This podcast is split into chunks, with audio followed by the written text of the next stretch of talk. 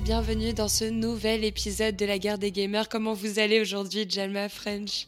Salut, ça va? Bah on revient d'un week-end festif, hein, on peut le dire. On a passé le week-end tous ensemble à Paris, donc euh, mais ça y est, on reprend le rythme des podcasts. un super événement, euh, Pixel et Société, comme vous le savez. On a la patate, on est content de vous entendre. Ouais, on a animé notre première conférence euh, au musée de la Poste devant plusieurs personnes pour parler autour des thématiques du jeu vidéo.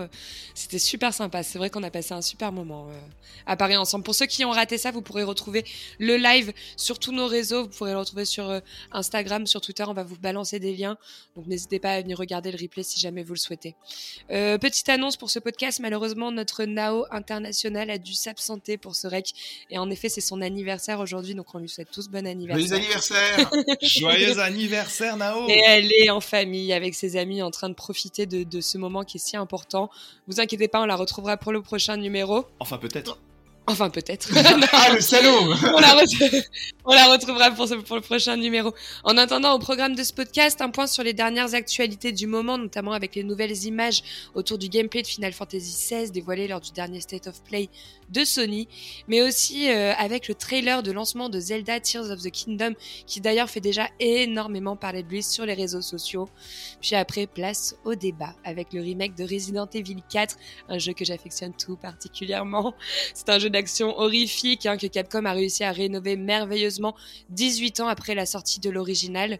Pour conclure, on voulait mettre en avant Mile Zero, un indie game d'aventure narratif, mais surtout le préquel de Road 96. Euh, pour ceux qui nous connaissent, on avait euh, traité euh, ce jeu l'année dernière lors d'un podcast.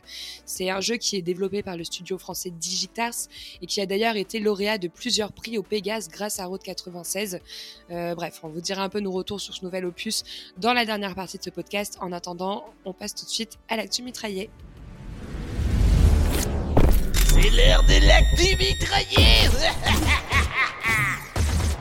On commence tout de suite avec Final Fantasy XVI qui a dévoilé de nombreux aspects du jeu avec des séquences inédites lors du dernier State of Play qui lui a été consacré par Sony. Alors gameplay, combat, environnement ou encore personnages ont enfin été détaillés pendant plus de 20 minutes.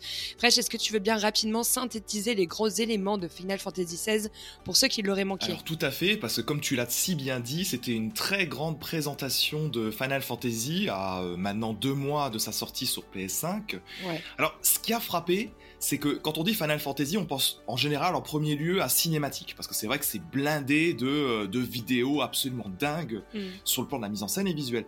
Là, c'était très clairement orienté sur le gameplay. Avec énormément de combats et d'actions, hein, ce qui change un peu.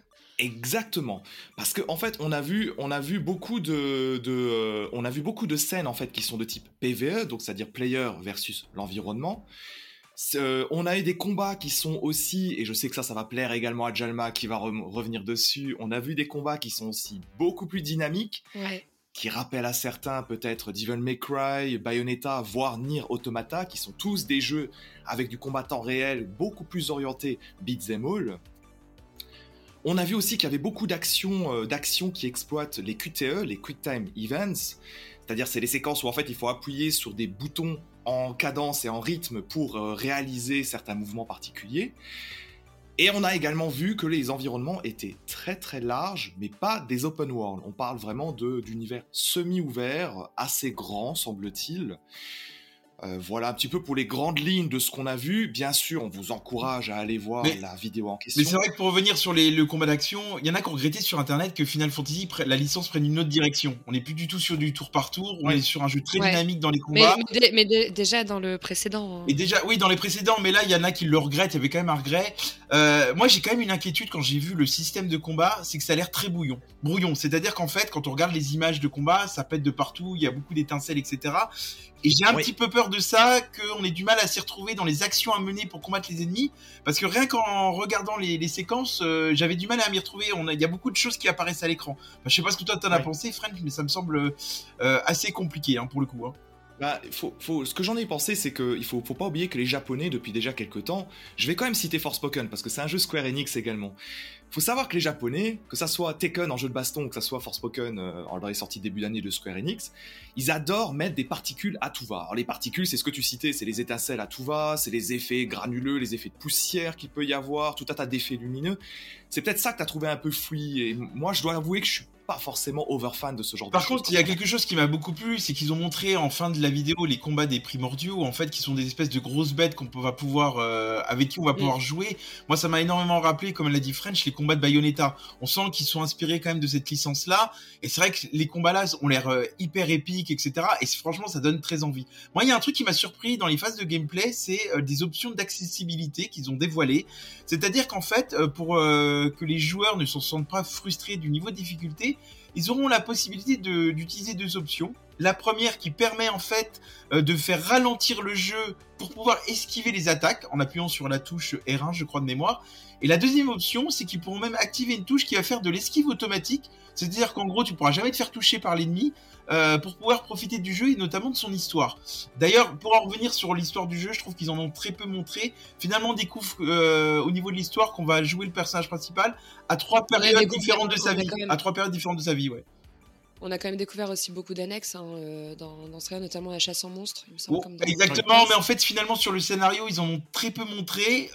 moi, je pense qu'on se cache derrière ça un scénario très riche et certains parlent d'un Game of Thrones à la japonaise. Alors c'est vrai que si on aime Game of Thrones, euh, ça s'annonce très très bien. On imagine des trahisons, des, des changements de, de royauté haute. Ça peut être très intéressant à voir parce que c'est vrai qu'ils en dévoilent très peu finalement sur les 25 minutes hein, sur le scénario. Hein. Si on en croit aussi l'organisme de classification australien des, des, âges pour les, pour les jeux, il y a aussi une mention d'un truc assez étonnant pour les FF. Euh, il me semble qu'on voyait la mention de nudité légère. Ça veut dire qu'il y aura peut-être un petit peu de chair à l'écran, ce qui serait quand même une nouveauté pour un. Et d'ailleurs, justement, on parle d'un jeu euh, qui est beaucoup plus sombre et beaucoup plus violent en fait que les précédents euh, opus. Et d'ailleurs, le producteur Naoki Yoshida souhaite euh, raconter une histoire plus mature, qui t'a proposé un jeu classé moins 17. Il a d'ailleurs été en, euh, classé M, hein, comme tu disais, French, ce qui veut dire mature mm. justement. Jalma, penses-tu que ces éléments marquent un peu un changement de direction pour Final Fantasy? C'est compliqué de parler de changement de direction sans avoir euh, testé le jeu pour le coup. Effectivement, moi le changement de direction que j'ai vraiment vu, c'est ce que je disais au tout début, c'est vraiment on part sur de l'action, du dynamisme. Maintenant, c'est vrai que c'est difficile de te répondre euh, sans avoir encore euh, découvert le scénario. le changement de direction, on, le verra vraiment par le scénario. Moi, j'ai l'impression que par rapport aux autres Final Fantasy, on aura un scénario beaucoup plus politisé, qui sera beaucoup plus centré sur la politique du jeu qu'ils auront créé, de l'univers qu'ils auront créé c'est mes sensations avec confirmé par la suite quoi. En fait, ce que je dis c'est que French parlait de nudité, mais on parle également d'apparition du sang, de gore, de langage fort, de thèmes sexuels hmm. et surtout de violence en fait. C'est pour ça. Alors moi ça me choque pas plus que ça parce que si on prend référence à des The Witcher qui sont très portés sur le sang et sur la nudité, je pense pas que les amateurs de The Witcher qui est aussi du on va dire de l'action RPG euh, seront choqués par un Final Fantasy. À mon avis, euh, ça se fera assez bien, je pense. Hein. Ouais, bien sûr, mais sauf que dans The Witcher, ça fait partie de l'ADN du jeu. La, toute la question est de savoir si Final Fantasy, ça se marie bien avec ce genre de, mm. de thématique. Ça pourra faire une réelle transition dessus, quoi. Exactement. Bah, après, si ça se fond dans l'histoire, c'est ce que je disais avant, pourquoi pas? Il faut qu'il y ait une cohérence. Si c'est pour montrer de la nudité pour de la nudité, moi j'envisage plutôt des histoires d'amour qui vont être liées au scénario. Qui, là, ça pourrait justifier. Dernière chose, moi sur les graphismes, je reviens quand même sur quelque chose. Effectivement, on a l'air d'avoir une direction artistique assez sublime avec des arrière-plans magnifiques. Moi, j'ai trouvé que certains passages dans des euh, moments intérieurs, je les trouvais, je trouvais ça assez laid pour le coup. Et je trouve par, par, exemple que le design des personnages, par contre, j'ai trouvé ça horriblement laid. Euh, alors je sais pas si on a vraiment tout vu, etc. Tu vas pas faire des amis là-dessus. Hein. Non, mais j'ai trouvé que les personnages n'étaient pas très réussis. Je suis désolé de le dire. C'est ma première impression sur euh, ce que j'ai vu des 25 minutes euh, du test of play, personnellement. Écoute, moi, je vais, je vais te rejoindre là-dessus parce que, honnêtement, moi, j'ai pas trouvé ça. On parle d'un jeu qui sort sur PS5 en exclusivité. Autant les temps de chargement, on a déjà compris que ça serait hyper rapide. Et ça, c'est tant mieux. Ouais, on parle, on parle quand même d'accéder à un nouveau monde euh, via euh, l'espèce de hub de TP central en 3 secondes. Absolument génial ce genre de truc. Maintenant, j'ai pas trouvé ça d'une beauté dingue, ou en tout cas très classique dans les environnements qui ont été montrés. Donc euh, j'attends encore ma claque là-dessus. Par contre, je veux, juste, juste, un tout dernier point, tout rapide, Joss. tout dernier point, tout rapide, euh, sur le gameplay. Alors FF, faut savoir que c'est toujours une, licence qui a toujours su un peu se renouveler. Parce que mine de rien, autant la, dimension hyper action de, FF, de ce nouveau FF m'a pas mal frappé comme vous. Par contre, je, ne peux pas m'enlever de la tête que c'est en totale continuité sur le FF7 Remake qui adopte déjà ça et FF15 qui adopte déjà aussi les, bases de ce système-là. Hein. Une dernière chose aussi, et après je m'arrête là, accessibilité aussi sur l'arbre de compétences. Effectivement, on est sur du RPG, donc on va pouvoir développer des compétences. On aura une, une option qui permet en fait d'orienter le joueur sur les bonnes compétences à choisir au bon moment. C'est intéressant aussi pour faire découvrir le jeune public ou des non-amateurs de RPG de proposer ces options-là. Donc je voulais en parler euh, parce que ça a été présenté. Euh, sinon, on a Zelda Tears of the Kingdom pardon, qui s'est offert hein, une dernière bande-annonce à moins de, de, un mois de sa sortie, euh, qui semble être le condensé de toutes les nouveautés à venir pour ce nouvel opus. C'est un, trailer de 4 minutes qui présente ses environnements, les personnages, donjons et quelques phases de gameplay. French, euh, Jalma, vous en avez pensé quoi? Enfin, French, par exemple, t'as pas peur qu'on reste un peu sur le 1.5 de Breath of the Wild malgré tout? Merci pour la belle question. Ouais, je sais. C'est effectivement la plus grande peur, moi, que j'ai sur euh, ce, nouveau, euh, ce nouveau Zelda qui a un titre absolument magnifique, un Tears of the Kingdom, voilà quoi. Euh, non, c'est la plus grande peur, effectivement, d'avoir un 1.5. Pourquoi? Parce qu'en fait, on va retrouver Hyrule. je, n'ai plus la période, je crois, plusieurs années après Breath of the Wild, mais on va retrouver le même territoire. Et pour un jeu qui garde sensiblement le même gameplay, on se dit, bon, est-ce que ça va pas être un giga DLC C'est tout à fait légitime de penser ça. En revanche, alors moi je suis pas d'accord avec Fred. En fait, ça moi, je, je, je pose la question, mais en fait ça m'énerve un peu de dire du 1.5. Oui, Breath of the Wild, il avait un peu chamboulé la formule avec son open world, mais là, je, je veux dire, c'est pas parce qu'on va reprendre les mêmes univers, il va y avoir quand même une nouvelle histoire, il va y avoir des ajouts de gameplay. En fait, il va s'appuyer sur des bases solides et offrir une nouvelle expérience, tu vois. Alors moi, moi je vais dire du 1.5 pour tout à chaque fois. Enfin, c'est trop facile, je trouve. Ouais, moi je suis pas d'accord avec French. Alors honnêtement, j'étais le premier à dire qu'on sentait le 1.5 arriver, et j'avoue que le dernier trailer de lancement du jeu, hein, pour le coup, m'a fait changer d'avis. Effectivement, euh, vous le savez sans doute peut-être, moi, Breath of the Wild, c'est un Zelda que j'ai détesté. Alors je vais vous dire pourquoi. Euh, effectivement, il a proposé le monde du verre, etc. C'était exceptionnel. Mais je trouvais qu'on avait perdu ce qu'était un Zelda, parce que je, mon Zelda préféré reste Ocarina of Time. Et moi, ce que je reprochais à Breath of the Wild, c'est qu'on avait perdu l'identité de Zelda, c'est-à-dire qu'on ne retrouvait plus les donjons qui avaient qui a fait la richesse d'Ocarina of Time, et on ne retrouvait plus les boss iconiques. Or, le dernier trailer semble montrer, euh, en plus des nouvelles fonctionnalités de gameplay, de, de création d'objets, etc. En gros, on va pouvoir faire un peu de tout. Hein. On a l'impression que c'est du Minecraft à la Zelda. Oui, vous allez pouvoir crafter des bouts de bois, enfin, construire des embarcations. Ça va être vraiment Dieu. Quand vous analysez bien le trailer, on revoit le retour de Ganondorf, qui est un ennemi iconique quand même de Zelda. Qui était déjà dans le précédent Zelda, mais comme t'as peut-être pas été jusqu'au bout.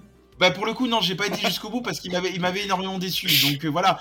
Mais au-delà de ça, au-delà de ça pour pas, que sur Ganondorf, on voit des combats de boss avec des boss assez iconiques alors que les boss étaient très ressemblants dans Breath of the Wild et il semblerait, il semblerait que cette fois on ait des donjons. Donc je me demande si enfin les développeurs n'ont pas entendu les reproches qu'on a fait sur Breath of the Wild et je pense qu'il y a un certain Elden Ring qui est passé par là qui justement lui proposait des donjons en monde ouvert et ça a fait le succès ils ont, tout ils ont tout simplement repris la, la formule de Breath of the Wild qui a très bien fonctionné on a retiré euh, tout ce qui est, comme tu le dis, qui était un peu incohérent sur les licences Zelda, avec des nouvelles mécaniques. Et voilà, c'est comme ce que font la plupart des jeux euh, à succès d'aujourd'hui, en fait. Est-ce que finalement, on n'aurait pas le mariage entre Breath of the Wild et Ocarina of Time? Là, ça serait un vrai rêve. Alors déjà, moi je te laisse à tes Zelda de vieux, hein, parce qu'Ocarina of Time, ça date et tu ne le reverras plus comme ça. C'est vrai. et alors, il y a des, des, des, monuments du jeu qui sont emblématiques et intemporels. Je suis bien d'accord, mais je pense que Zelda a très bien fait de passer à la vitesse supérieure avec quelque chose de beaucoup plus fluide qu'une formule simplement extérieure limitée avec donjon comme ce tu qu'on peut pas retirer, Ce qu'on peut pas retirer, c'est qu'ils savent toujours se renouveler. Ceci dit, ceci dit, j'ai pas envie de, j'ai pas envie de doucher tes espoirs, la Jalma, mais on n'a pas vu le même trailer. Moi, c'est un jeu que j'attends, hein, Tears of the Kingdom. C'est même probablement celui que j'attends le plus euh, d'ici l'été. Mais il faut pas oublier un truc, le dernier trailer de Breath of the Wild était déjà épique et annonçait déjà cette espèce de fureur, cette envie, cette attaque avec les champions de Hyrule entre autres, alors que finalement dans le jeu final, ce ne sont que des flashbacks qui nous permettent de revivre certains éléments clés et qui sont présents dans le dernier trailer. Donc moi l'interrogation que j'ai déjà à ce stade, c'est est-ce que Nintendo est pas en train de faire la même avec Tears of the Kingdom? Et dans ce ouais, cas, mais moi, je veux voir des gens comme toi. Ouais, mais je rejoins l'argument de Joss. Les Zelda d'une d'un jeu à l'autre arrivent toujours à se renouveler et à proposer des nouveautés. J'ai du mal à croire que Breath of the Wild va être à 1.5 rien que pour ça. Attendons Alors, voir. Tout à l'heure, vous m'avez pas laissé finir parce que évidemment, j'attends aussi Zelda parce que il faut pas s'arrêter simplement qu'à cet aspect 1.5 qu'on peut détester et que je n'aime pas non plus. Il faut aussi rappeler que c'est un jeu qui va beaucoup beaucoup beaucoup travailler sur l'aérien. C'est-à-dire qu'en fait, on l'a beaucoup vu depuis le début de cette présentation, euh, cette fois-ci Link pourra aller dans les airs via différents moyens. On a même vu furtivement euh, un moyen de crafter quelque chose qui ressemble à une fusée. Donc on va vraiment avoir des moyens de locomotion qui sont très très très variés dans cet opus. Et alors la surprise générale, on a aussi vu quelques fuites, une publicité euh, Nintendo, Nintendo Japon ou Nintendo US, je ne sais plus. Mais en tout cas, on a aussi vu visiblement qu'on va aller en souterrain. Et ça, ça sera une nouveauté. Ça n'existait pas dans Breath, dans Breath of the Wild. Donc on va vraiment explorer Hyrule en long, en large, en hauteur et très probablement aussi en souterrain. Donc, à mon avis, on va avoir de quoi faire et de quoi s'amuser largement. Bon, merci les gars. En tout cas, c'est terminé pour cette actu mitraillée. On va tout de suite passer au clash du mois.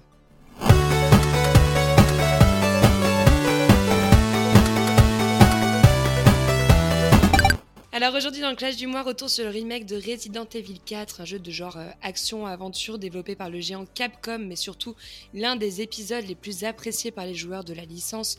En effet, le jeu a réalisé des performances folles dès sa sortie avec plus de 3 millions d'exemplaires vendus en seulement deux jours. Alors vous vous doutez bien que chez nous, on l'attendait avec impatience, enfin, Hmm. surtout French et moi-même. Pour le coup, moi, je l'attendais pas du tout. Je, je déteste les jumpscares, alors. euh, Jalma s'est fait forcer à y jouer parce que n'aime pas du tout les jeux d'horreur.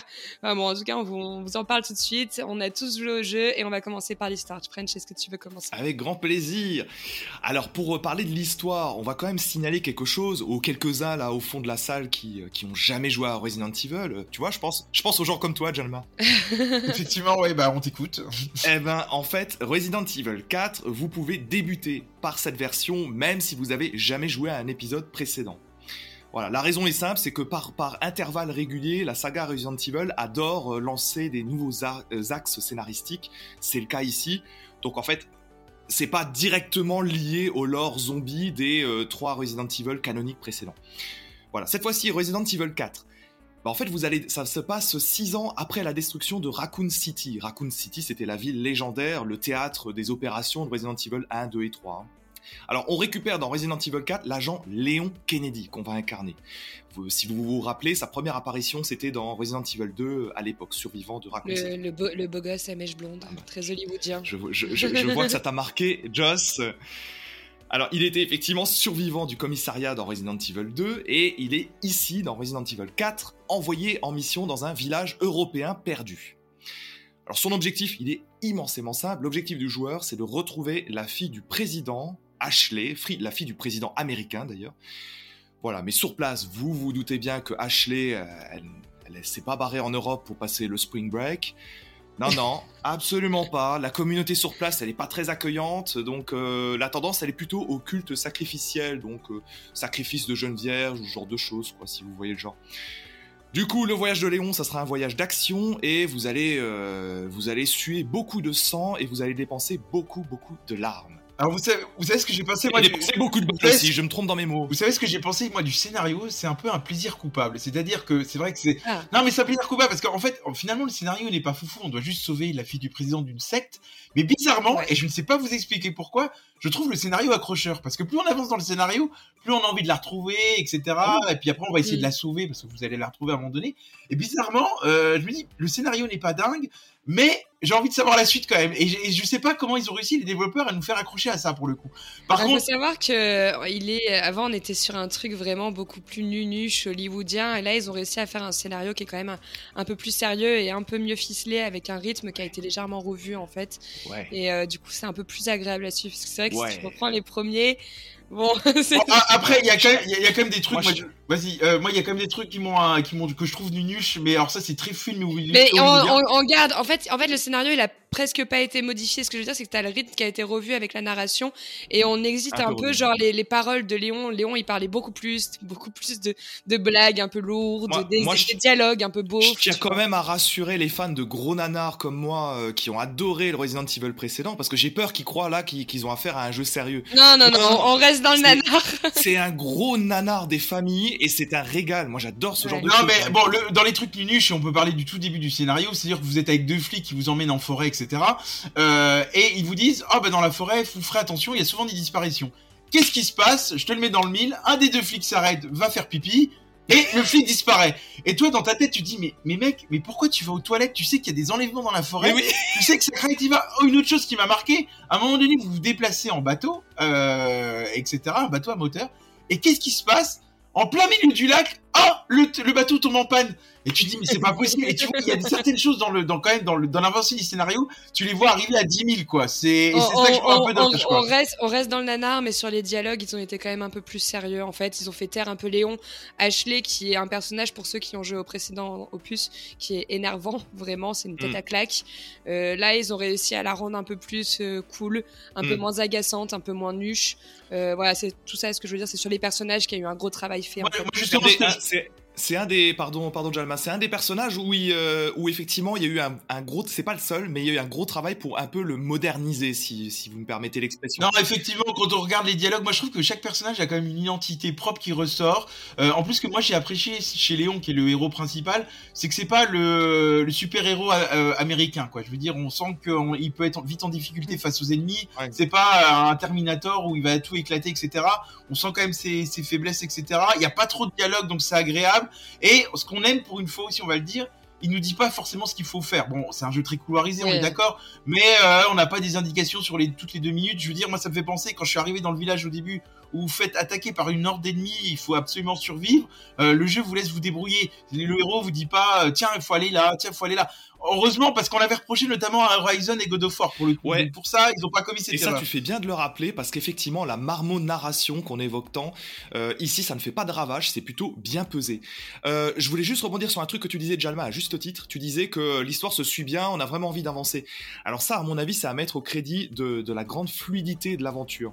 C'est-à-dire qu'elle est, fragmentée en trois actes, en trois unités de lieux très différents. On va pas tout révéler forcément maintenant pour ceux qui ne l'auraient pas fini. Mais euh, c'est c'est vrai qu'il y a quelque chose, toujours ce goût de reviens-y. On a toujours envie d'avancer, d'avancer, d'avancer. Je ne sais pas expliquer pourquoi il y a ce goût de reviens-y. C'est-à-dire que t'as fini un chapitre, t'as qu'une envie, c'est de lancer le suivant, alors que tout scénario n'aura pas spécialement Je avancé. suis quoi. tellement heureuse que ça soit ton plaisir coupable alors que tu, tu refusais à faire le jeu et aujourd'hui d'entendre ça, mais c'est un réel bonheur. Alors t'enflammes pas trop, Just, parce que quand on va parler du gameplay, le bas va blesser un peu plus. Alors, ga- gameplay, il y a quelques points à redire, mais avant, j'aimerais qu'on parle de la DA. Graphiquement, c'est une petite claque sans pour Oui. autant dénaturer l'œuvre originelle. Ils ont vraiment réussi à rendre l'ambiance encore plus pesante et qui prend vraiment au trip dès le début, en fait, ce qui va mieux coller à l'univers de Resident Evil qu'on connaît tous. Les niveaux, eux, ont été euh, entièrement redessinés. Hmm. euh, avec des couleurs un peu plus chatoyantes. Le level design, il a été réadapté pour euh, casser l'effet jeu couloir du jeu original, ce qui rend le tout vraiment plus cohérent. C'est vrai que tu te disais, on est dans un jeu couloir, mais quand même un peu ouvert. On a vraiment cette sensation de liberté en se déplaçant dans cette map.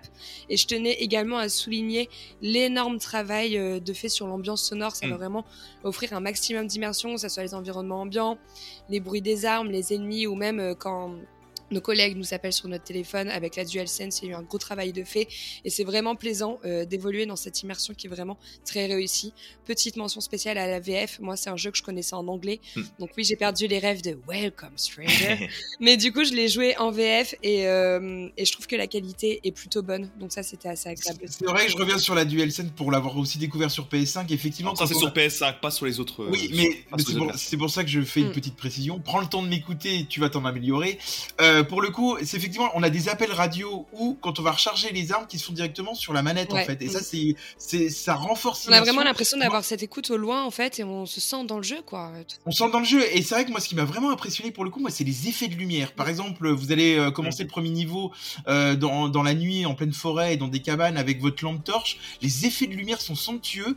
Et je trouve également qu'ils gèrent très bien l'éclairage jour-nuit. Parce Bah, que en fait, le remake, Le jeu va apparaître à différents, à différents moments de la journée et c'est hyper intéressant du coup de voir ces différents jeux de couleurs, cette pal- palette de en fait, couleurs. ouais. il utilise la balance, ce remake, entre euh, la lumière et l'obscurité, et ça va vraiment venir ausculter les décors. Si vous faites bien attention, à un moment donné, dans le château, on est dans un jardin, et c'est là où pour moi c'est le plus nuancé, et c'est absolument magnifique. Niveau DA, ils ont fait un travail de dingue, vraiment. Alors, ce qui est marrant de noter, c'est que ici, c'est l'inévitable RE Engine qui est utilisé. C'est le moteur 3D maison de Capcom qu'ils utilisent depuis Resident Evil 7. Et ça fait encore une fois des merveilles en termes d'éclairage, en termes de reflets. Alors, il y a le ray tracing qui existe sur PC et sur, euh, sur console également, que vous activez ou pas.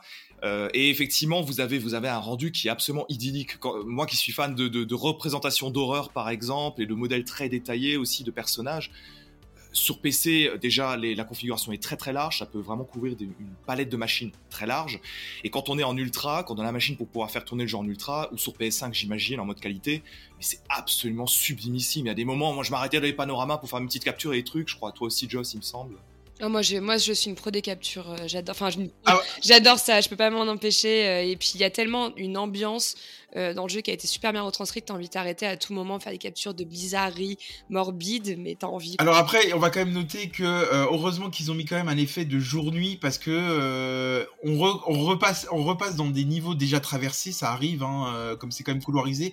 Heureusement finalement qu'ils ont mis en place ce système de jour-nuit et de comme ça, par exemple, vous allez arriver dans le village de jour et plus tard dans l'aventure, vous allez y retourner quand il y a un coucher de soleil. Heureusement qu'il y a ça parce que sinon, je pense qu'il y aurait quand même eu une redite en fait de repasser par moment dans certains endroits du jeu, quoi. Euh, donc je trouve que ça a été quand même aussi très malin de la part Après, des développeurs. ouais. Je veux dire, les passages euh, Resident Evil euh, 4, c'est un jeu qui dure 15 heures à peu près. Donc, euh, il y a trois chapitres. Vous condensez ça en à peu près 5 heures par chapitre. Je veux dire, les Alors il y a trois zones- actes et zones- 16 chapitres, hein, qu'on soit Ouais, voilà, Euh, par, euh, par acte, pardon. Les zones sont quand même relativement vite balayées, donc je trouve que t'as pas le temps de t'ennuyer dans une zone, Mm. sachant que t'as toujours des nouvelles portes qui s'ouvrent, donc Mm. un peu de nouvelle exploration, donc t'as vraiment pas le temps de t'ennuyer. Pour, pour le coup, moi, ça m'a pas dérangé. Surtout qu'ils ont été très malins. Sur, certes, il y a quelques allers-retours. Alors, euh, j'ai la sensation que c'est plus dans l'acte 1 que les actes 2 et 3. Ouais. Mais, euh, effecti- mais les trois environnements proposés sont extrêmement différents les uns des autres. Mm. Donc, du coup, ça te renouvelle graphiquement aussi le, le plaisir d'avancer dans quelque chose. Ça, c'est vraiment bien vu. Par contre, avant de passer sur le gameplay, on va quand même répondre à une question parce qu'on peut se la poser. Est-ce qu'il y a des jumpscares euh, Alors je vais, je vais répondre à la limite. Je pense que je suis mieux placé parce que je déteste ces jeux d'horreur. Euh, Ouais. Finalement, finalement, il y en a pas tant que ça. Euh, donc euh, même ceux qui n'aiment pas trop les jeux d'horreur, je pense que je peux les quand même les inviter à jouer à Resident Evil. Par contre, c'est vrai que ça m'est arrivé de sursauter une ou deux fois quand même pour pour un non habitué. Je pense que des habitués comme vous des jeux d'horreur, euh, vous ça a dû rien vous faire en termes de Je vois pas où est-ce que t'as vu des jumpscares dans Resident Evil 4, quoi, c'est fou. Notamment au niveau du lac, j'en ai j'en ai vécu. Hein. Je sais pas ce qui se passe dans le, quand on est Ah, sur, mais sur le lac, non, mais je te c'est jure, c'est vrai. ça. Ah bah peut-être. Je, peux, je peux faire l'avis d'amateur d'horreur, enfin que Joss tu vas partager Ouais. j'imagine. Alors moi, bon, moi je suis amateur d'horreur, donc voilà, c'est très bien que Jalma donne son avis aussi de, de sa, sa position et ses impressions à, à lui. Bon, en tant qu'amateur de jeux d'horreur, je vais vous le dire très clairement, pour moi c'est un jeu d'action avec des, une imagerie gore. Ouais. hein. C'est absolument pas un Ouais, jeu d'horreur. Un certain Dead Ouais. Space sorti en remake fin janvier cette année est nettement plus un jeu d'horreur que Resident Evil 4, de très loin. Je te rejoins à 200%. euh. Mais je vais donner mon avis pour les non-amateurs qui voudraient pourquoi pas essayer de découvrir leur premier jeu d'horreur. Allez-y, euh, vous allez pas sursauter toutes les deux Et secondes. tu Mm. fais bien. Ouais. C'est vrai que c'est une bonne expérience pour un premier jeu d'horreur. Oui, je voilà, pense, exactement. Qui n'ont pas l'habitude, Oui. t'as raison. Euh, on parle un peu du gameplay, Jalma. Toi, je sais que t'as tiqué parce que tu connais pas l'ancien jeu. Mais nous, on a aimé quand Et même. bien sûr, Et ouais, alors, attendez, attendez, attendez, qu'on soit bien Alors, clair. Juste, juste, voilà, pour, pour que vous compreniez dans le podcast, French et moi, on avait fait euh, le précédent opus dont on est absolument fan, et Jalma a vraiment découvert avec ce remake. Donc c'est vrai que je pense qu'on va pas avoir le même point de vue sur le remake, mais euh, Jalma, vas-y, commence déjà avant de critiquer le gameplay par le détail du gameplay, s'il te plaît. Oui, alors déjà c'est bien d'avoir un regard neuf sur un jeu aussi, euh, justement sur un remake, mais d'avoir le regard neuf. Alors le gameplay, effectivement, comme l'a dit French, c'est un jeu d'action très clairement où vous allez, vous allez utiliser différentes armes, donc ça va être des fusils à pompe, des mitraillettes, des pistolets, etc., que vous allez pouvoir améliorer euh, chez un marchand tout simplement. Et en fait, vous allez combattre différents ennemis, des zombies, etc. Euh, c'est souvent assez oppressant d'ailleurs. Hein. Plus on avance dans les niveaux, plus il y a de zombies, ça pète de partout, etc. Et c'est là où ils sont très forts dans le gameplay, c'est qu'on se sent tout le temps oppressé.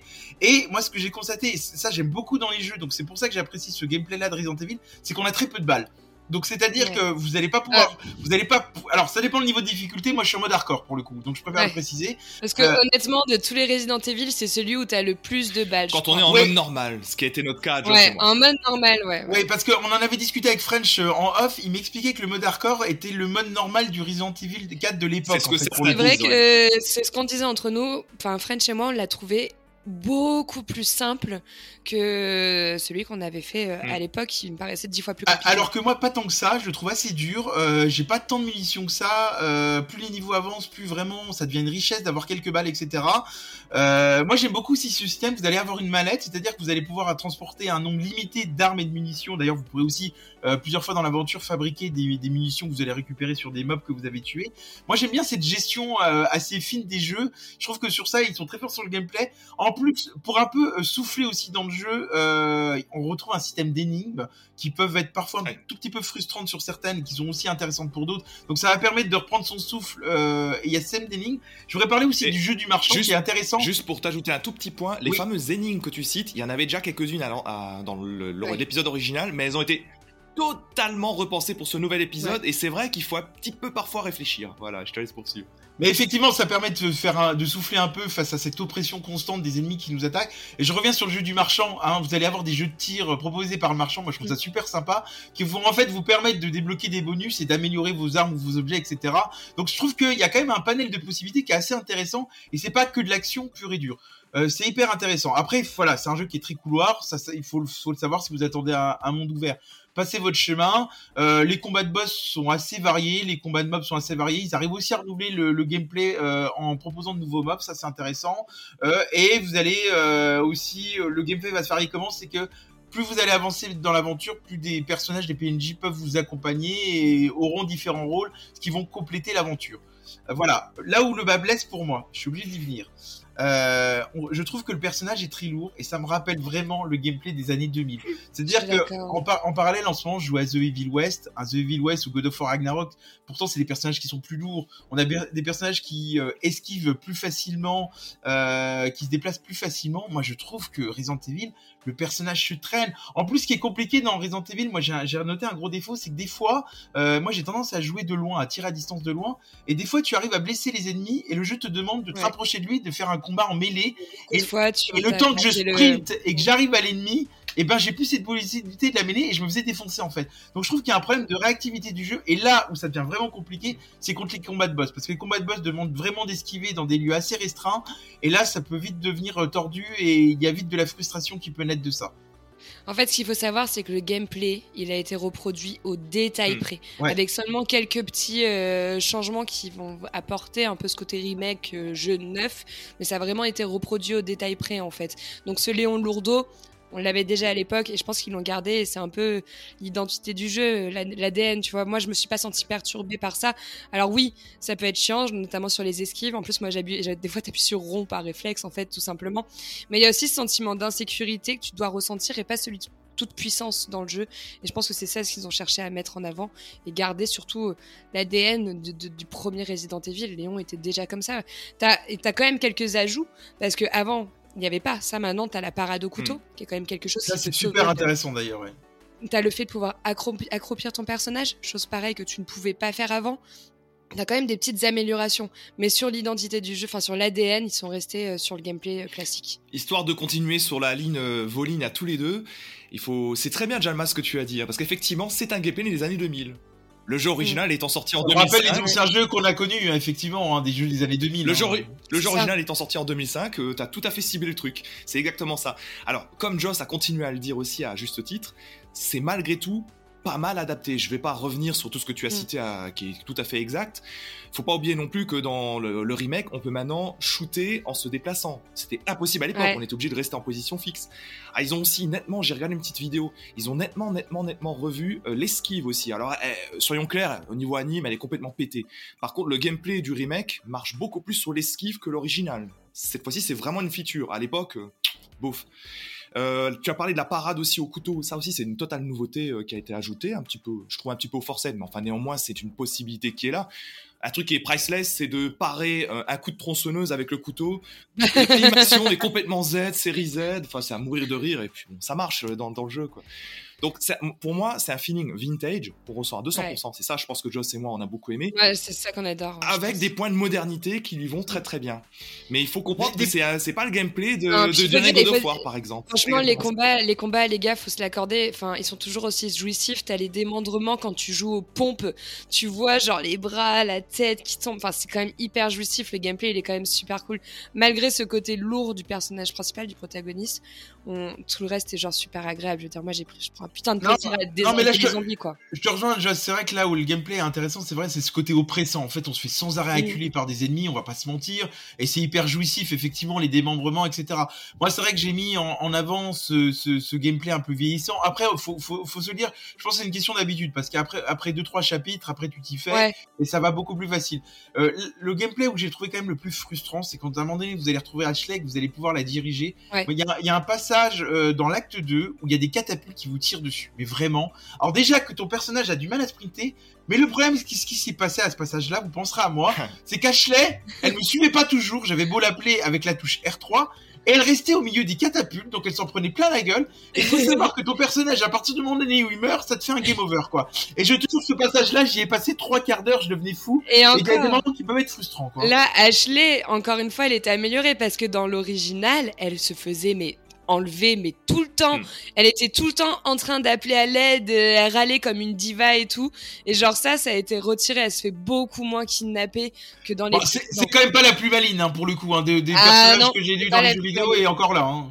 J'ai quand même envie de défendre les développeurs sur ce coup, parce que, comme tu le disais, Joss, effectivement, ils ont totalement revu le l'IA de, de Ashley et même son rôle par rapport à Léon. Et euh, alors, il faut savoir, pour avoir un point de comparaison, dans Resident Evil 4, effectivement, c'est game over immédiat si elle se fait enlever ou si Ashley meurt. Mm. Et ça, c'est vrai, moi, c'est les seuls moments en mode normal où j'ai failli claquer ma manette. Seul moment. Ouais, si elle se fait enlever, t'as as le temps quand même un peu de la temps, sauver, mais mais- c'est très, très rapide Mais quoi. Là, quand un ennemi de- porte Ashley et l'emmène, l'emmène pour le- l'embarquer, Et que les ennemis ils sont surtout en même temps, c'est la merde, hein, on est bien d'accord. C'est la merde. Et si en plus tu, tu ajustes pas ton tir et tu tires sur Ashley qui est porté par l'ennemi, c'est game over. Donc c'est. Exactement. Et alors, pour avoir un point de comparaison, ça c'est au niveau gameplay, c'est toujours euh, intéressant de voir ce que Capcom a fait. Ici, donc Ashley, elle est mortelle et ça amène au game over. Si tu prends Last of Us, qui, a, qui fonctionne aussi avec deux personnages à l'écran, Last of Us, à chaque fois, le personnage qui t'accompagne, il peut être vu par les ennemis, il peut être attaqué par l'ennemi, enfin il l'est jamais, il est invisible en fait. Et ben, tu ne risques strictement rien, ce qui crée des situations qui sont tout aussi aberrantes. Comme quoi, quand t'es développeur, quel que soit le choix que tu fais avec le buddy, c'est jamais facile quand c'est tenu par une IA. Et d'ailleurs, en parlant de situation aberrante, c'est qu'à un moment donné, vous allez combattre dans une maison des zombies avec un autre personnage qui va vous aider. Et moi, j'ai alors déjà un passage aussi qui m'a bien relouté en niveau difficile parce que là, ça a été coriace. Mais à un moment, euh, tu vois, qui m'a marqué dans le jeu pour le coup. Vous verrez le passage là. Et par contre, j'ai été étonné que le PNJ qui m'accompagnait, bah lui, il lui avait arrivé jamais rien. C'est-à-dire que lui ne mourrait pas en fait.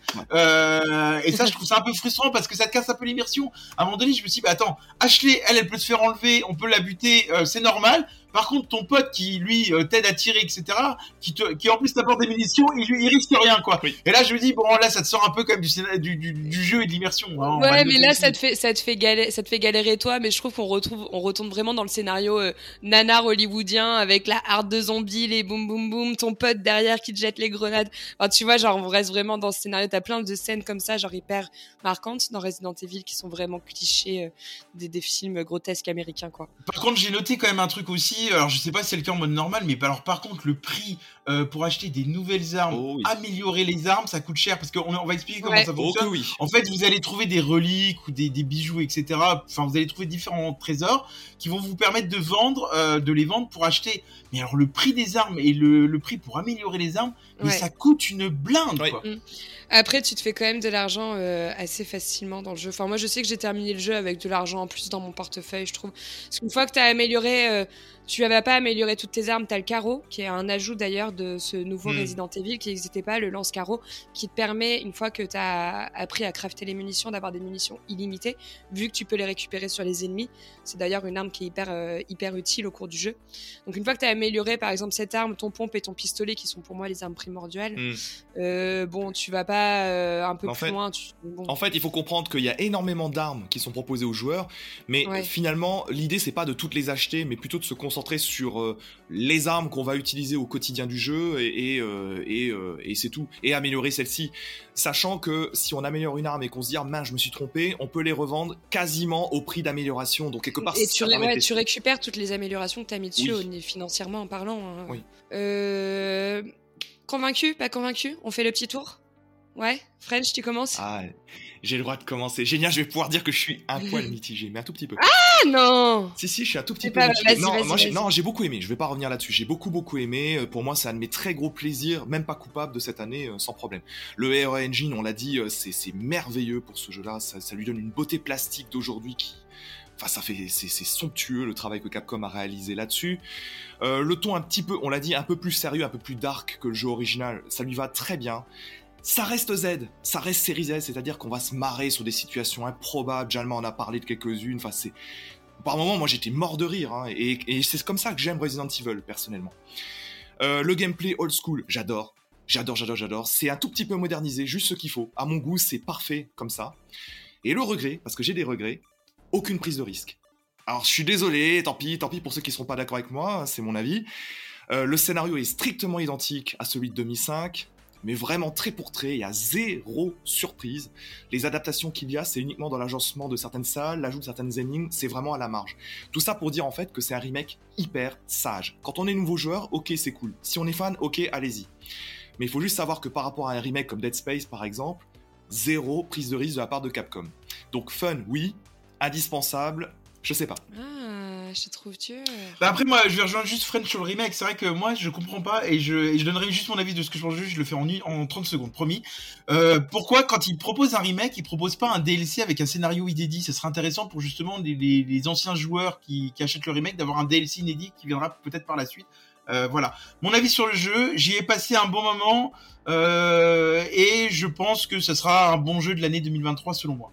Et Joss, toi, t'en as pensé quoi du coup? Euh, Bah écoutez, moi, vous savez, Resident Evil 4, il a bercé mon adolescence, c'était mon opus préféré, donc je l'attendais avec énormément euh, d'impatience.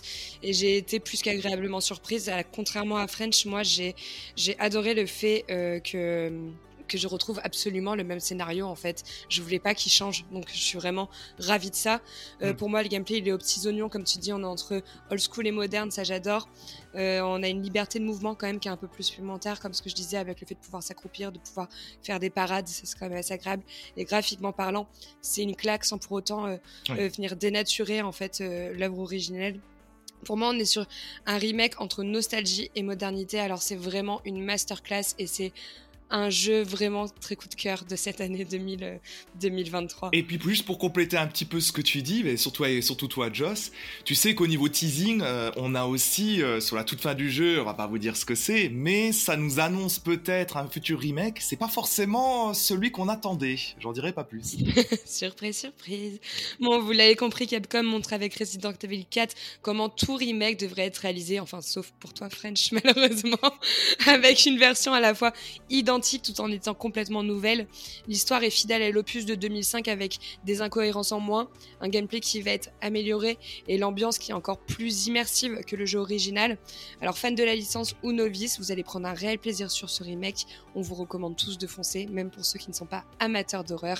Preuve en est, Jalma est dessus. Allez, voilà, exactement, j'ai réussi. C'est terminé pour ce clash du mois. On passe tout de suite au calumet du pixel.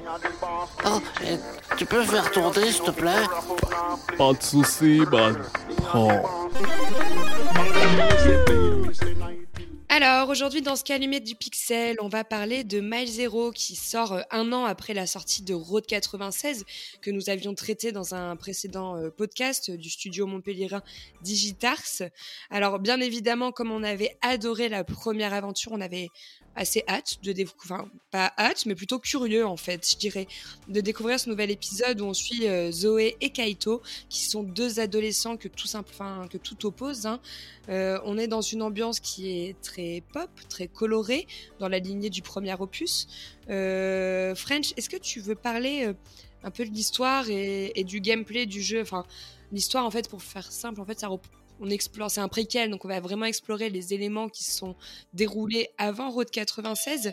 Mais quel a été ton ressenti par rapport à ça? Euh, oui, alors bah, l'histoire, on va, on, va, on va essayer de vous partager un petit peu nos impressions sur le début du jeu. Donc évidemment, Road 96 Mile Zero, c'est avant tout un jeu qui se destine aux, fans les plus hardcore de, de Road 96. Comme, comme Joss l'a très bien dit, ça se passe avant, c'est un préquel. Alors euh, je dirais que l'ambiance, elle est peut-être un tout petit peu moins lourde que Road 96 au démarrage. Pourquoi? Parce qu'il n'y a pas encore l'exode des adolescents vers, vers la frontière, ce qui est le sujet de Road 96. Ici, tu sens que le, le, monde est un petit peu au bord de l'implosion, mais ça va. L'ambiance est moins lourde parce qu'il faut savoir que c'est un jeu où vous êtes amené à faire des décisions qui vont vous permettre de progresser dans votre aventure et d'alterner euh, votre aventure. Euh, là, pour le coup, comme euh, Road 96, si vous l'avez fait avant, vous connaissez un peu les choix qui vont impacter. Donc, en fait, vous vous sentez moins stressé de devoir faire des choix. Vous savez dans quelle direction, enfin, dans quel, euh, quel chemin prendre, en fait. Tu vois, pour préciser à Jalma, qui, qui, qui, je suis sûr, a hâte d'y jouer plus. Alors, non, j'ai pas du tout hâte, mais je vais vous poser une question. Est-ce que vous trouvez, en ayant fait le préquel, que ça apporte finalement quelque chose au jeu original? C'est ça la première question que j'ai à vous poser. Pas tellement. Moi, ce que j'ai bien aimé, c'est que on... c'est la nostalgie, en fait. On va retrouver euh, des personnages un peu marquants du premier jeu. Euh, on va ce préquel, en fait, il, va dévoiler un peu des, éléments qui avaient été peu expliqués dans Road 96. Donc, en fait, on a un sentiment familier et ça, c'est agréable. Et en fait, ce qu'il faut savoir, on va en apprendre plus sur Zoé, qui est le protagoniste principal euh, de ce, de ce, spin-off. De, ce spin-off, ouais, j'allais dire de second opus, mais c'est même pas un second opus en fait, je savais pas trop. Un DLC, si vous voulez dire. Ça aurait pu, euh, non, mais c'est là, où le bas blesse un peu, parce que si on prend la série des Life is Strange, ils proposaient des préquels qui apportaient un réel ajout à l'histoire, euh, etc. Là, quand, quand je vous écoute sur Route 96, tu m'as parlé de nostalgie, tu m'as pas dit d'apport bah, en fait, déjà, elle est hyper courte. Donc en fait, c'est un, un, peu frustrant et je trouve que tout n'a pas eu le temps d'être assez dit. C'est un très très bon exemple, Jalma, parce que tu as mis exactement le point où il fallait. Le parfait. C'est-à-dire que c'est pas du tout, pas du tout le niveau de maîtrise de Life is Strange Before the Storm qui se passe avant Life is Strange. C'est celui-là que je faisais référence. Qui est vraiment éblouissant pour le coup comme jeu et qui a été fait par une autre équipe pour autant. Non, ici c'est la même équipe mais tu, tu, ne sens pas du tout les ajouts. Alors moi, tu vois, Zoé, Zoé qui est un des protagonistes de Road 96, finalement, euh, euh, entendre un peu ce qui s'est passé dans ces tourments avant, euh, avant le, le, le, jeu que, que, vous avez tous joué, moi je m'en fous, je m'en fous un petit peu. En fait, le personnage qui m'a plus intéressé, c'est Kaitos. Kaitos parce qu'en fait, c'est le protagoniste d'un précédent jeu des développeurs, Lost in Harmony, et pour la plupart des joueurs qui vont découvrir Mile Zero, c'est une nouveauté pure et dure. Donc là, on découvre un personnage qui, est totalement inédit au niveau de, ses objectifs, ses envies. Ça vaut assez le coup de, voir un peu les, quelles sont ses problématiques personnelles, familiales, par rapport à la frontière, par rapport à un État totalitaire qui, euh, va, organiser euh, des, élections truquées qui vont, amener en fait au, au monde totalement détruit que, à une dictature, parce que c'est une dictature que tu fuis, ouais. Une dictature, par les urnes, mais oui, tout à fait, ça va mener à ça. Mais, moi, de ce que vous me dites, j'ai l'impression qu'en fait, c'est bien de jouer au préquel, euh, à la limite pour celui qui n'a pas fait Road 96. Mais pour un genre moi qui a fait Road 96, ça ne donne pas envie quand je vous écoute. Euh, et c'est ce que les trailers m'avaient pas convaincu. je pense qu'une personne qui n'a pas fait Road 96 trouvera aucun intérêt à jouer à ce préquel. Euh, bah, moi qui vendent, ils le vendent en forme de package à la limite, tu vois. Ouais. Ouais, voilà, à la limite en forme de package ou en fait, c'est assez hum, paradoxal parce que du coup, j'ai aimé ce préquel parce qu'en fait, j'ai juste aimé la nostalgie de retrouver cette DA, ces musiques, parce que musicalement, on est toujours dans un environnement sonore qui est vraiment sympa. Enfin, grosse mention à une musique de Offspring à un moment qu'on nous passe, tu vois. Genre vraiment, tu te fais kiffer euh, sur les musiques du jeu, sur la DA, euh, retrouver les personnages un peu creepy que tu peux avoir dans Road 96. Mais pour autant, le jeu, il va rien t'apporter parce qu'au niveau des choix, tu vas pas être stressé parce que tu sais forcément que tu es dans un milieu totalitariste et qu'il faut que tu fuis ce pays. Donc Zoé, t'es pas t'es pas en plein conflit dans ton jeu avec les choix. Alors c'était la force de Road 96. Voilà, c'était la force de Road 96. Là, Zoé, elle est qu'on retrouve dans Road 96 qui est le personnage principal un peu. Euh, là Zoé tu elle apprend à des elle apprend au travers de Kaito au travers des œufs de Kaito que ce monde le monde qu'elle connaît est hmm. faux en fait. Et du coup non on doit être un peu entre non je crois en mon père qui me dit la vérité ou je crois Kaito qui, qui me dit que je, je, me suis noyée dans le mensonge. Parce qu'en fait on a déjà cette finalité du coup on n'a pas cette dualité dans le jeu. Enfin il y a pas le plaisir de la surprise finalement Ouais, ouais, je sais pas si je me fais bien comprendre, mais. Si, tu, tu le fais très bien comprendre, je pense, c'est parce que c'est vraiment le gros point qui peut décevoir sur Mile Zero. C'est-à-dire que Road 96, qui est un jeu, euh, un jeu appréciable pour plein de raisons et qui est un jeu coup de cœur d'une partie de, de l'équipe chez nous, faut, faut savoir que Road 96 c'est quand même un jeu qui est pétri de défauts également. Mais il avait quand même parmi les choses immensément positives le fait d'avoir une bande son absolument gigantesque et d'avoir aussi euh, le côté aléatoire des rencontres que vous alliez faire. Et je, je, ouais, je me souviens, c'était exceptionnel. On avait fait en podcast, on avait parlé. Le mec inconnu euh, qui parfois les embarque les personnages euh, au volant et qui, qui garde une tête, une tête serrée. T'as l'impression qu'il peut te tuer dans les 30 secondes Ça fait partie des rencontres clés. Mais c'était ça qui était bien dans Road 96, c'est le côté oppressant qu'on avait en fait. On devait s'échapper à tout prix et on savait que on n'était jamais sûr que notre personnage allait s'en sortir pour euh, atteindre la frontière. Est-ce que Là, vous avez ce sentiment là, Bah, non, Alors moi je trouve qu'on perd le cœur du jeu en fait, tu vois pour le coup. hein. C'est c'est ce qui est très étonnant, c'est que c'est pour ça que je parle plus de spin-off. Parce qu'en fait, tu, gagnes un côté linéaire qu'il n'y avait pas dans Road 96. Au contraire, il y avait beaucoup d'aléatoires. Et là, ils ont finalement tout simplifié. Parce que, euh, pour parler très rapidement du gameplay, l'essentiel de l'activité, ça va être d'évoluer dans des maps semi-ouvertes, mais qui sont quand même assez cloisonnées, je pense, Joss, tu, à mon avis, tu vas pas... Oui, Comme oui, le jeu oui, original, oui. ouais. Bah, c'est- pas très grand, hein, on va dire que ça c'est en quatre zones. Ouais, Euh, mais c'est un peu plus grand que le jeu original quand même, ça il faut le signaler, un tout petit peu plus grand. Par contre, les points d'interaction sont quand même assez limités, donc finalement t'en fais assez vite le tour. Donc ça c'est pas forcément top. Et en plus, dans la structure, ils ont ajouté un élément, ce sont les musiques de fin de niveau. Les musiques de fin de niveau, ça se fait sur un, sur un parcours en skate, où tu dois euh, choper des espèces d'orbes de lumière et compagnie, et éviter des, des- des obstacles, où là la mise en scène spécifique de Road 96 devient hyper passionnante, parce qu'elle va vous entraîner dans des choses où le décor va s'effondrer, les mouvements de caméra bougent. Il y, en a des excellentes hein, dans ces parties Ouais. de, de gameplay. En fait, quand vous terminez le jeu, vous avez un espèce, ces espèces de mini-jeux où ça ressemble à du euh, Subway Surfer. Hein. Pour, pour Oui, c'est prendre, vrai, euh, vrai, rapidement un petit exemple. Ça ressemble à du Subway Surfer qui sont accompagnés de phases de musique. Bah, je parlais de Mm. Offspring, elle fait partie d'un de ces moments de jeu. Et là, par contre, on est dans un univers qui est complètement euh, euh, dystopique en fait. Avec, euh, il y a des moments qui ça me fait beaucoup passer à The Wall des Pink Floyd Oui, où tout est rouge. Et ça, bon, malgré que je vois pas trop l'intérêt de ce gameplay-là, je comprends parce qu'en fait, tu parlais euh, de, du précédent jeu euh, du studio. euh, Lost in Harmony. Lost in Harmony, en fait, c'est le gameplay de Lost in Harmony. Et je pense qu'ils ont voulu faire un croisement Mm. des deux. Et d'ailleurs, Kaito, dont tu disais qu'il est le personnage principal qui fait du skate, donc voilà, c'est, je pense que c'est un rappel à ça. Mais j'ai pas trouvé grand intérêt. Après, voilà, vous pouvez euh, passer euh, certains passages de, de ce gameplay-là. Vous pouvez aussi, si vous avez soif de challenge, les rejouer pour battre vos scores. Bon, c'est sympa. Mais vous voyez, là, ce que vous pas. mettez en avant, pas grand ce que vous mettez en avant, ils avaient mis leur com dans le trailer là-dessus, sur cette nouveauté-là. Moi, honnêtement, c'est ce qui m'avait le plus refroidi. Euh, Et j'ai l'impression, en vous écoutant, finalement, qu'ils pas pas, très réel hein. d'apport. Ouais, mais ils ont mis, quand tu regardes leur trailer de lancement, ils ont vraiment mis, euh, ils ont axé là-dessus. Et moi, honnêtement, pourquoi ça m'a pas du tout donné envie d'y jouer et de vous écouter, ça m'a donné encore moins envie, c'est que le trailer, j'avais pas l'impression de retrouver l'identité du jeu initial. Je me suis dit, mais en fait, ça n'apporte rien de plus, en fait. Et, et Je vais dire- Rachel doit apporter du, du, du background au jeu principal, comme a très bien su faire la Fish Strange. Et là, j'ai l'impression Je que ça vais le te fait dire pas, mon en fait. ressenti et je pense que French est un peu d'accord avec moi d'après nos échanges qu'on a eu en privé. Ce jeu, il apporte rien. Si je l'avais pas fait, ça n'aurait rien changé. Je l'ai fait. C'est sympa parce que j'ai retrouvé la nostalgie. Comme je te dis, quelques personnages qui sont sympas de retrouver. On a Papa Ours. oui. Enfin, quelques personnages qui sont sympas de retrouver. J'ai quand même eu des moments où j'ai été émue. Mm. Euh, notamment des passages avec Kaito et ses parents qui sont très durs. Oui. Parce que ça peut faire penser à des situations actuelles de la vie. Oui, ça c'est bien vu, c'est très bien vu ces, ces ouais, passages. Ouais, Mm. il y a des moments qui ont été durs. C'est pas un jeu qui était nécessaire. Il a le mérite d'exister. Si vous avez adoré Road 96, faites-le. C'est 13 euros. Euh, euh, vous le trouvez très souvent en promo, donc ça sera moins Mm. cher. Vous passerez 5 heures sympas, mais c'est pas. Voilà, c'est ça aussi que je me suis dit quand le trailer sorti. Je vais être un peu dur avec le studio, euh, le studio français, mais moi je me suis dit bah voilà c'est un bon moyen de se refaire une rentrée d'argent supplémentaire. C'est vraiment ce que je me suis dit en voyant le trailer. Alors c'est peut-être dur mes mots, mais c'est ce que je pense. Et là j'ai envie de leur dire bah soit vous partez sur une autre licence, soit vous proposez une- éventuellement une suite ou autre.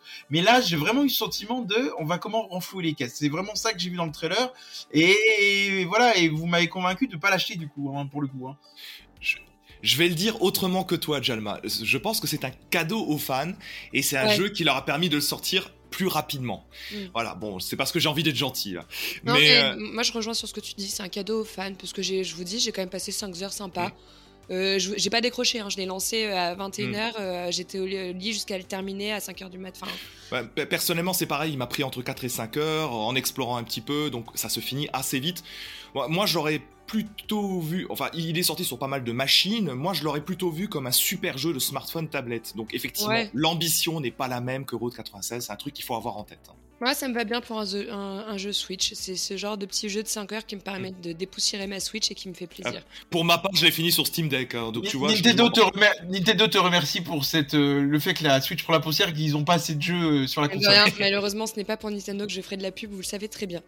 Bon, malgré des mini-jeux et des phases de running avec des QTE un peu moins intéressantes, mais pourquoi pas, on voit ce qu'ils ont voulu faire, le message qu'ils ont voulu passer dedans.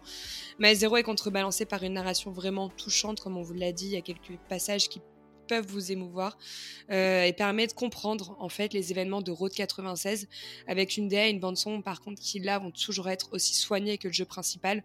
Je vous ai dit le jeu pour 13 euros, vous pouvez le retrouver sur les Nintendo Store euh, ou sur euh, PC, Partout. je sais pas, Partout. sur PC, sur Xbox, bah, sur PlayStation, même partout. Euh, ça va être en fait 5-6 heures qui vont compléter le jeu principal en peut-être moins abouti. Voilà, c'est tout ce qu'il faut savoir de My Zero. Euh, bah écoutez, c'est terminé pour ce podcast. J'ai l'impression que c'était très rapide. Vous voyez, quand on parle de Resident Evil, je ne Tu étais très sereine. Je ne m'énerve pas et le podcast. Finalement, juste la question, c'est est-ce que tu n'es pas détendu quand Nao n'est pas là? Est-ce que c'est pas elle qui te- qui, qui t'agace et qui t'énerve? C'est ça la question à se poser finalement. Non, Nao, on te souhaite encore un bon anniversaire si jamais tu écoutes le podcast en replay. Vous, on vous remercie de toujours nous écouter. On remercie à ceux qui sont venus au musée de la Poste, à ceux qui sont passés sur le live, à ceux qui sont passés sur le live Twitter que l'on a fait. Merci de votre force, merci de votre soutien. Euh, je vous le redis, n'hésitez pas à voir le replay du live du musée de la Poste sur notre Instagram. Et puis là, on va faire un montage, on va vous le balancer sur Twitter. En attendant, nous, on se quitte. On se dit à la prochaine pour un nouveau podcast et un nouveau jeu et surtout des nouveaux débats. Des bisous. Salut, jouez bien.